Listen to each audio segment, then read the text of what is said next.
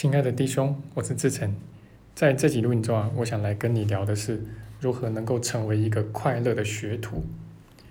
那么这个快乐学徒呢，是在奇迹课程里面大家非常喜爱，甚至也非常熟悉的一个概念。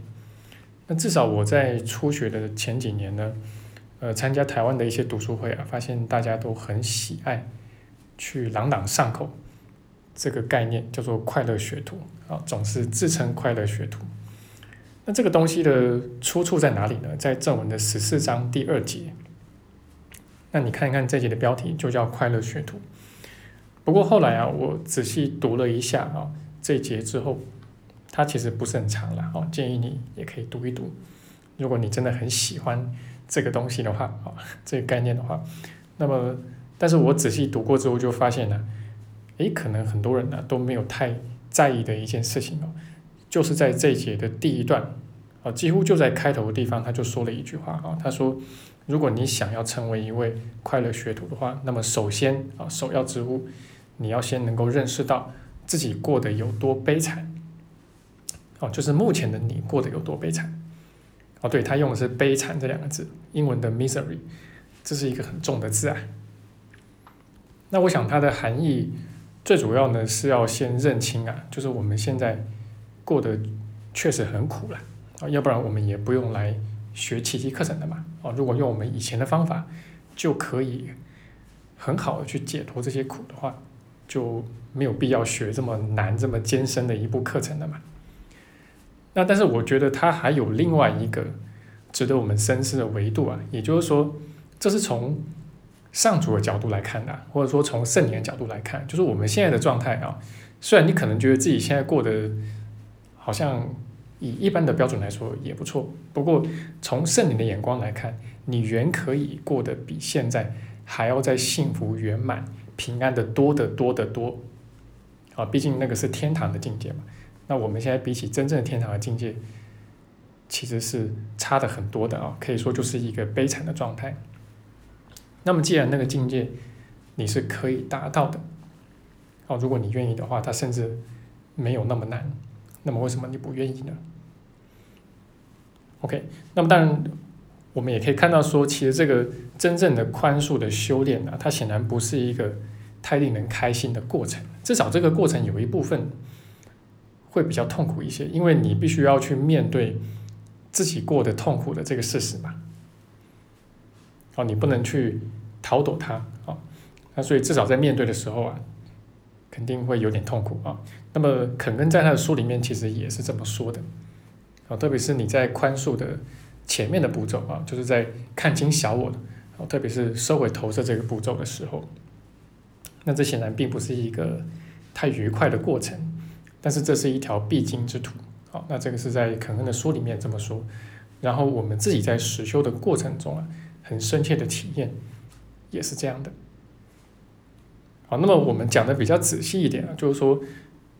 我们除了要去面对我们内在常常会浮现的一些负面的情绪之外，我们还得去看一看呢，在这个负面情绪底下，到底都有一些怎么样小我的信念。好，那这当然不会是一个很轻松愉快的过程，特别是在头几年的时候吧，至少是这样的。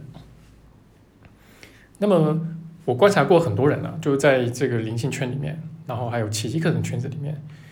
呃，只要想要绕路的啊，就是说不想要去真正的去诚实的去自我面对啊，面对这些小我啊、情绪啊、信念啊、黑暗的哈。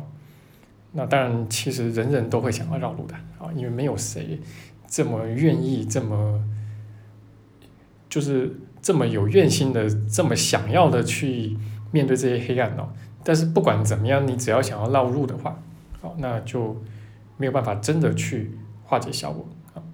那即便你用了一些技巧啊，然后暂时的可以止痛啊，暂时暂时的可以让你开心一些、愉快一些啊，但是不管怎么样啊，还是最终过不了自己这一关啊。毕毕竟我们这个黑暗不能够完全都锁在潜意识里面嘛。好，那一段时间之后，它还是会投射，甚至会投射一些让你很不能接受的事情。好，这是我所谓。过不了自己这一关啊！那其实坦白说，我自己在刚学奇迹课程的时候啊，也是很懵懂的然后那个时候其实也有想要绕路的这种欲望，好，然后就是假装自己好像学了之后啊，就很快的比别人都更快速的可以达到那个他所说的很光明的、很平安的那个境界啊。那后来才发现此路根本不通啊，你还是要勤勤恳恳的一步一脚印的来自我面对才行。但这个就像我讲的，在这个灵性圈里面，还有奇迹个人圈子里面，其实根据我的观察，一直到现在，大部分的人其实都还是想要绕路啊，就是绕过那个黑暗，而不是真的去穿越那个黑暗啊。那像这样的一些人啊，可能。他在刚开始学习的时候，一时之间可以显得好像很光明的样子，好，那么如果你是那个在那边老老实实面对内在黑暗的人哦，可能会有相当一阵子，你会觉得自己的学习是不是不如人呢？甚至好像人家都在天上飞了，你还在地上爬，甚至人家还会鄙视你啊！但是不管怎么样，时间会说明一切啊！如果你内在有这些东西，那么你是不可能永久。藏得住的，啊，这个纸包不住火嘛。好，那么或许跟很多人想的不太一样啊，就说小我啊，他是费了很大的努力让你去看光明面，让你去正向思考。好，那所以正向思考其实它是标准的小我啊。那么原因是因为啊，小我的世界它本身就是太过黑暗，然后也太过绝望。那客观的说啊，其实，在小我世界里面，以小我的思维去活着，苦比乐差不多是九比一啊。但是你可能会想要反驳我，就是说，在你的主观感受里面，没有这么极端啊，至少是苦乐参半吧，或者苦稍微多一点。那这个其实是因为啊，就小我会联合我们的头脑来欺骗我们自己啊，就是说，在你的记忆里面，你会以为自己的快乐。正向的时候是比较多的，但实际上，就是你在经验这个世界的时候，其实苦是远远多过于乐的。好，那这个其实也是小我的一个努力，好，让我们的头脑产生一个错觉。那他的努力就是要让我们觉得，在这个世界是有相当一些希望的，是有相当一些光明的，呃，是这个世界是有价值的，是值得你去追求的。啊，不管怎么样，这个是小我他努力的方向。OK，那但是小我所看的这个光明面呢，它从来就不会是真正的光明，哦，它一定是一个假的光明啊，因为它不是真正的要去放下对身体还有对罪疚的认同啊，它一定在某些方面还有保留了一些罪疚，保留一些这个恐惧，啊，但是小我它又是一个就是一或者无的东西啊，就英文说 all or none 啊，就是说全有全无那。你要不是把它彻底的化解掉，愿意彻底放下，要不然它就是好端端的啊！你不可能说你把小我去掉一半，这是其实是做不到的。OK，那么我们讲的更深入一点啊，就在这个正文的十三章第三节，哦，这是正文里面极其重要的一节，十三之三了。那它有深入的说明了这件事情的原委啊，就是为什么小我它总是让你去看光明面呢？因为其实当你越往内看，越深入内在的黑暗的时候，其实你离这个黑暗底下的光明就越近。那这光明是什么呢？就是你的实相，就是上主。好，那这个是小我真正害怕你深入黑暗的原因。小我其实并不是那么害怕黑暗，他其实很愿意去跟黑暗绑在一起，去认同在一起，因为它本身就是黑暗嘛。但是当你在黑暗里面穿越的越多，往你内在。走的越深的时候，其实你就越容易碰见上主。OK，那所以小五他会制造出种种的借口呢，不让你去深入内在的黑暗面哦，因为他很怕你在里面找到光明之后啊，他就灰飞烟灭了。OK，那所以呢，其实我自己在这个圈子里面听到的种种的借口非常的多了，好。那最常听见的一种就是说，那奇迹就说了，黑暗根本不存在啊，小我就是一个妄念嘛，它根本就不存在嘛。那你一每天在那边一直在看小我在干什么？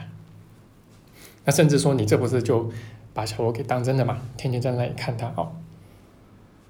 那不过确实啊，小我是不存在没错啊。不过你能不能百分之百的打从心底的去体验到这一点呢？好，那如果说呃你想要。绕路而行的话，哦，那之后你能不能真的体认到小我确实不存在呢？那如果你只是在头脑里面欺骗自己小我不存在，但其实呢，你把小我跟世界还是当得很真，把身体其实还是当得很真的话，哦，那么其实就是去说这些借口啊，对你来说不会有任何好处。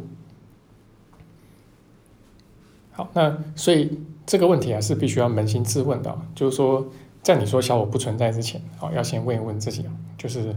你能不能真心的体验到这一点呢？OK，那关于这部分呢，呃，更多的细节你可以在我们的公号或者网站里面可以找到正文十三之三这一节的课文解析。然后基本上几乎整本奇迹课程，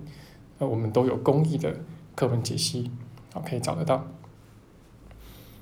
那如果说你想更深入学习的话，也很欢迎参加我们全新规划的全年的一个网络课，然后还有我们在台中的这个实体课。好，那你可能会问我啊，就是说，那这个假的光明跟这个真的光明啊，哦，是真的有差别那么大吗？哦，那因为这两者啊，其实我自己都有有过深刻的体会哦。那一开始假的嘛，那后来就是说踏踏实实去修炼的将近十年的时间哦，那就是可以体验到这两者之间确实是天差地别的。哦，大家都知道这个山寨版的名牌包嘛，那有的时候乍一看去哦。是一样的，不过如果是真的光明跟假的光明啊，其实摆在一起，让你两个分别体验一下，你会发现啊，这两个东西一体验就是彻底不同的东西。为什么？因为其实黑暗潜藏在底下，哦，这个东西它不会不见，哦，你还是随时会感受到黑暗其实就在那个地方，那它其实也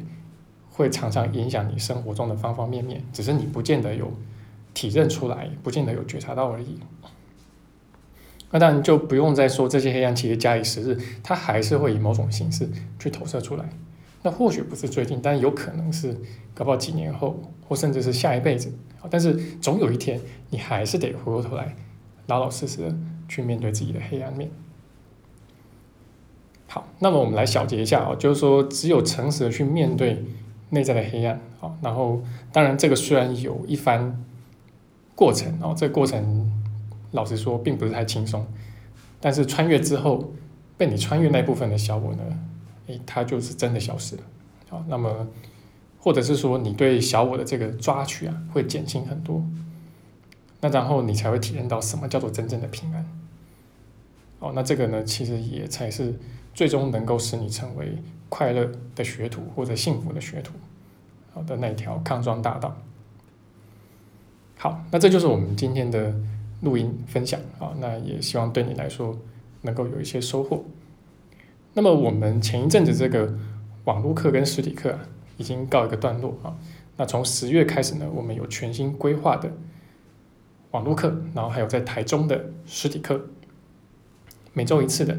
那我们正在招生中啊，那么会带你精读课文，然后破解生活中的